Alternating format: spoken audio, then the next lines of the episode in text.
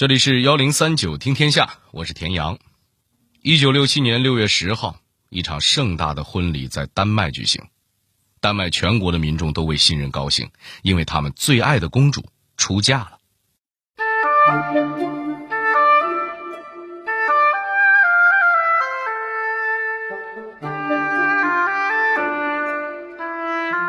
我从一个花的国度来到一个美丽的花园，花园里面有各种各样的花，但花海里最美的就是你，亲爱的。无论你在哪里，我们今生注定都会相遇，是爱情把我们连接在了一起。是的，我将放弃我在法国的伯爵地位，永远在这儿陪着你。我发誓，会一生一世陪伴你。让你永远快乐。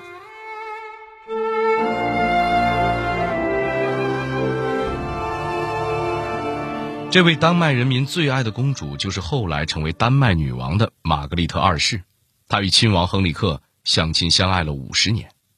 那么他们是怎么相遇？如何坠入爱河？又上演了一出多么浪漫的真人版的丹麦童话呢？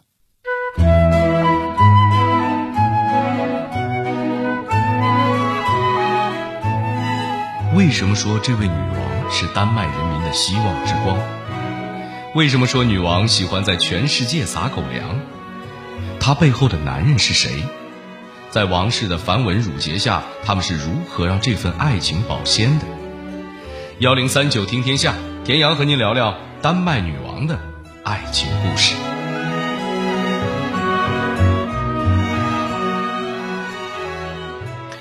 如果说起我们最熟悉的超长待机女王，莫过于从一九五二年二月六号继位以来，在王位上超过六十七年的英国女王伊丽莎白二世了。就在去年火热的双十一上午，人们还看到这位九十三岁的女王穿一件蓝色的长大衣，配着头巾和太阳镜，悠然自得地骑在马背上，围绕着温莎城堡行进。伊丽莎白二世作为英国历史上在位最长的君主，尤其是她和菲利普王子一见倾心的爱情故事，简直就是个神话般的存在。其实，除了伊丽莎白二世，英国隔壁也有一位传奇女王，她就是丹麦女王玛格丽特二世。今年八十岁高龄的玛格丽特已经执政了四十七年，眼瞅着就要向伊丽莎白女王看齐的节奏。不过，同伊丽莎白二世女王相比，玛格丽特二世则显得低调很多。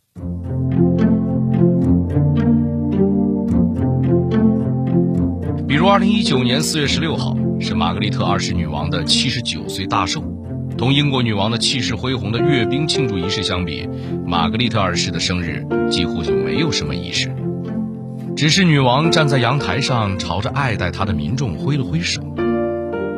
那您肯定会说，女王怎么这么低调呢？这就得提一提她老爹腓特烈九世。腓特烈九世一向以节俭和蔼深受民众的爱戴，他对几位子女的教育也是如此，他闺女自然也就继承了这个好品行。这玛格丽特呢是丹麦王室的长女，从小到大她接受的都是系统的精英教育。别的咱不说，您先听听人家简历啊。曾就读于哥本哈根大学、奥尔胡斯大学、剑桥大学、巴黎大学和伦敦经济学院，获得了法学博士学位。他精通五国语言、绘画、歌舞、写诗、滑雪，全都不在话下。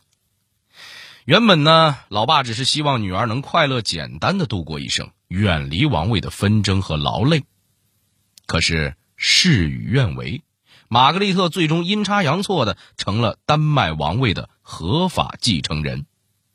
于是，这个钟爱艺术的小公主为了成为称职的女王，不得不去学习历史、政治和经济等科目。好在公主学习基因好啊，人家也是学一行爱一行，后来甚至还迷上了考古学。眼看着公主德智体美劳正在全面发展，大多数丹麦人都对未来充满了希望。嗯，这位聪明漂亮的年轻公主一定会打破丹麦君主统治五百六十年来男性至高无上的传统，开创一个男女平等的新纪元。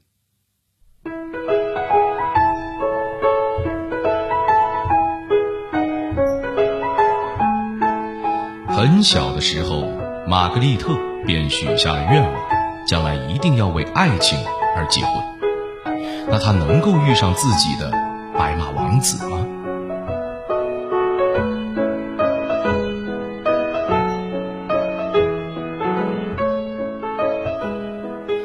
年幼的玛格丽特二世有点婴儿肥，肉嘟嘟的，非常可爱，洋娃娃本尊一枚。到了青年时期，褪去婴儿肥的公主瘦瘦高高，长成亭亭玉立的美少女了。一九六五年初，伦敦举办了一场晚宴，二十五岁的美少女玛格丽特正在伦敦学习经济，也顺便到宴会那儿溜达一圈。晚宴上已经成为王储的玛格丽特成为了 C 位明星，走到哪儿都能获得百分百的回头率。可唯独有一个人看不上公主，对这个美女一脸的满不在乎。哎呦，连公主都看不上，那这位是谁呢？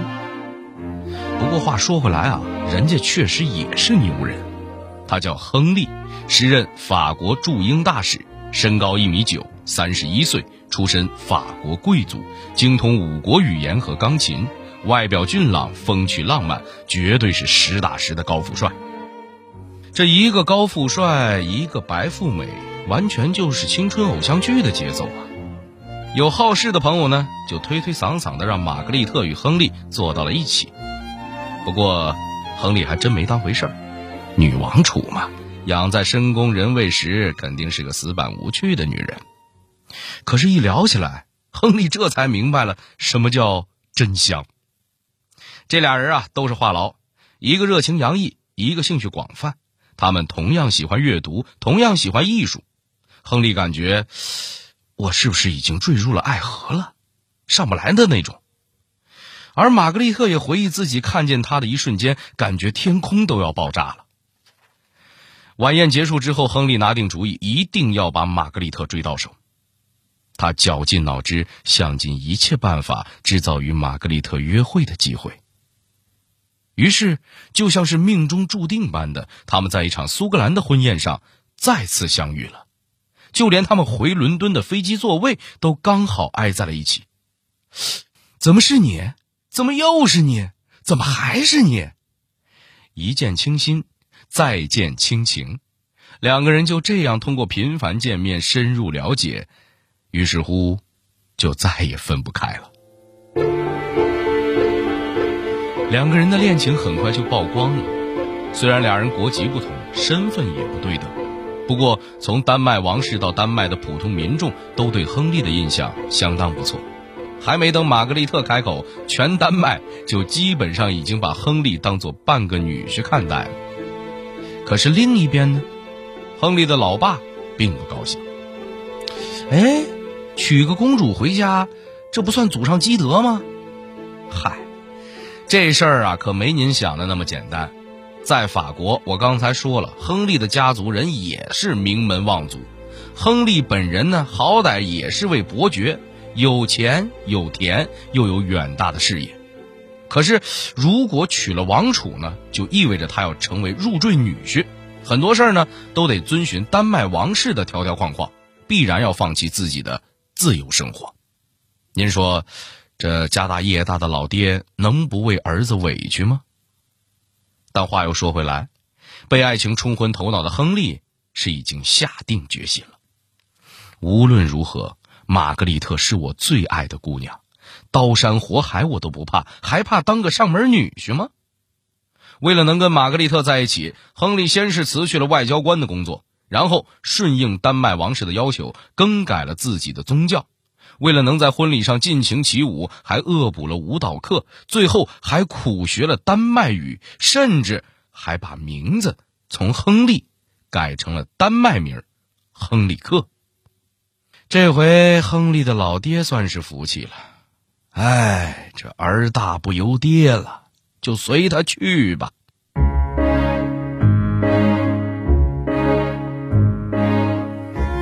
一九六七年。丹麦皇室为这对有情人举办了盛大的婚礼。玛格丽特穿着自己亲自设计的婚纱，嫁给了自己认定的男人。婚礼上，亨里克用刚学的丹麦语宣誓：“玛格丽特，我会尽力使你快乐。”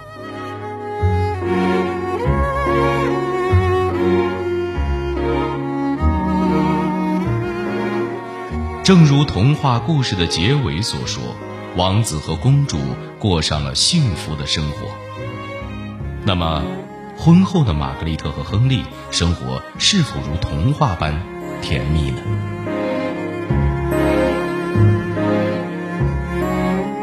结婚以后，亨利克放弃了法国伯爵的头衔，被封为了亲王。他和玛格丽特过上了夫唱夫随的生活。尤其是玛格丽特在一九七二年登基成为女王之后，他们经常一起出访各个国家，顺便呢满世界的秀恩爱，甚至在公共场合狂虐单身狗，上演亲亲抱抱举高高的浓情戏码。即使玛格丽特独自出行，亨利克也每次都亲自去机场迎接，俩人放电的眼神，简直要把媒体的闪光灯都要晃瞎了。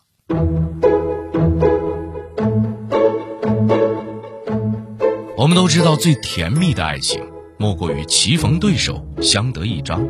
在工作之余，亨利克喜欢写诗作文，玛格丽特就为他画插画。他们还共同翻译了波伏娃的作品。唉，不得不说，连狗粮都撒得这么有文化，这么有格调。一九七四年，亨利克送给了玛格丽特一件非常大的礼物，有多大呢？有一座城堡那么大，亨利克在法国卡奥尔买下了一座叫卡伊的城堡。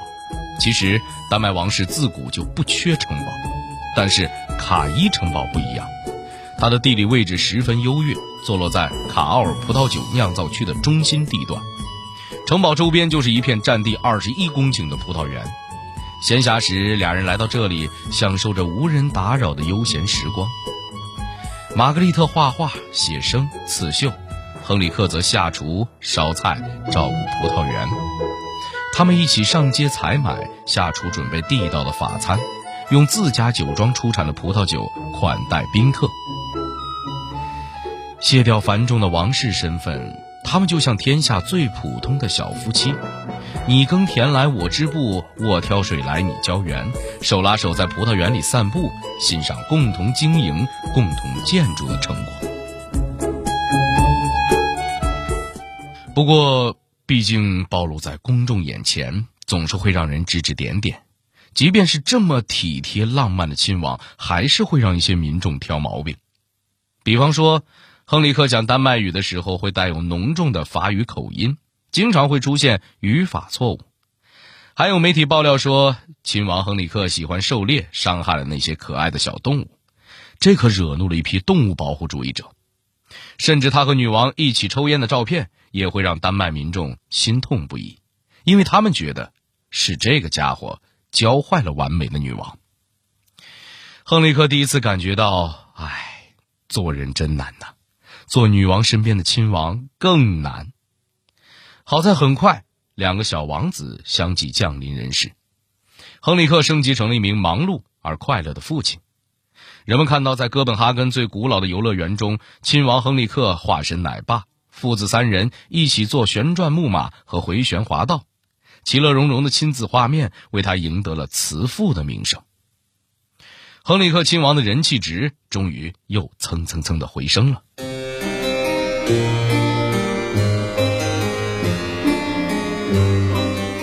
作为女王背后的男人，亨利克亲王是否也有不为人知的苦衷呢？他们又是如何解决的呢？我们有句老俗话，叫“没有马勺不碰锅沿儿”的。生活在一起的夫妻，这日子过久了，难免会有些磕磕绊绊。难道玛格丽特与亨利克也逃不出这个宇宙定律吗？没错。亨利克对婚后生活其实都满意，但唯独有一样，就是自己在王室没有面子。自打玛格丽特从王储升级为女王之后，亨利克就开始郁闷了，因为女王每年能够领到的薪水是两百八十万美元，而亨利克亲王作为女王背后的男人，即使兢兢业业的完成王室的外交工作，也没有一分钱的收入。那也就是说，甚至连抽烟、买衣服这种小事，亨利克亲王也需要向女王申请资金。哎，咱们亨利克亲王不是很有钱吗？难道还在乎这点工资？嗨，其实啊，多少钱都是小事，这主要是尊严问题。您琢磨琢磨。后来还是经过自己十几年的抗争，他才为自己争取了每年六十万美金的薪水。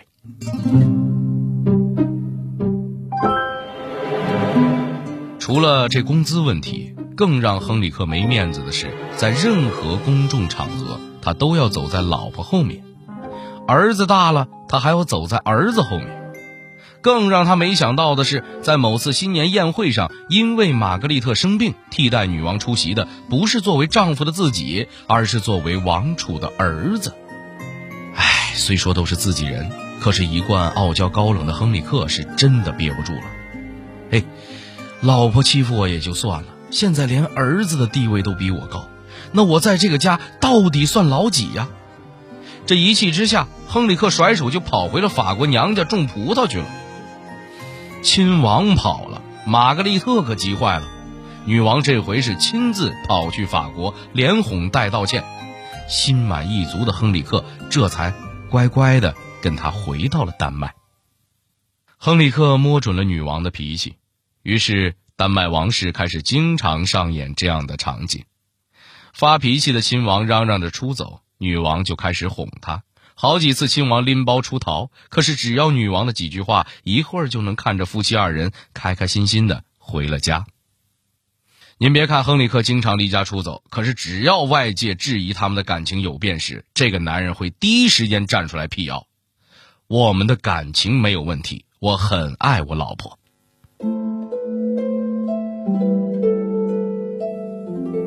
可是，随着年纪的增长，亨利克患上了阿尔茨海默症。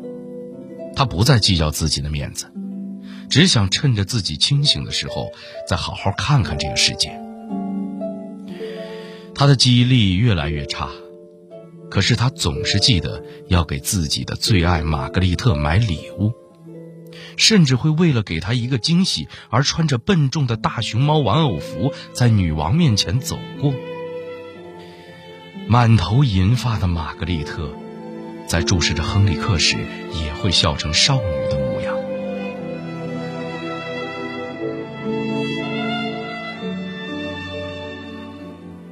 本以为两人会这样一直吵吵闹闹相伴到地老天荒，可就在二零一八年初。亨利克突发疾病，被送往医院救治，最终在二月十三号的晚上十一点离开了这个世界，也离开了他最爱的玛格丽特。当玛格丽特怀着万分悲痛的心情去参加亨利克的葬礼时，她被眼前的一幕惊呆了。这里分明是一个鲜花的海洋，所有的花环都被摆放成了一个鲜花盛开的花园造型。还记得当年亨利克在婚礼上对玛格丽特说的话吗？我从一个花的国度来到一个美丽的花园，花园里面有各种各样的花，但花海里最美的就是你。没错，亨利克在生前亲自设计了自己的葬礼，他希望留给玛格丽特永久的浪漫。在亨利克心中，玛格丽特永远是那个花海中最美、最开心的女孩。也许对于玛格丽特来说，比成为女王更幸运美好的事情，是她遇到了此生的知己和挚爱，并且他们共同完成了这段。最完美的爱情。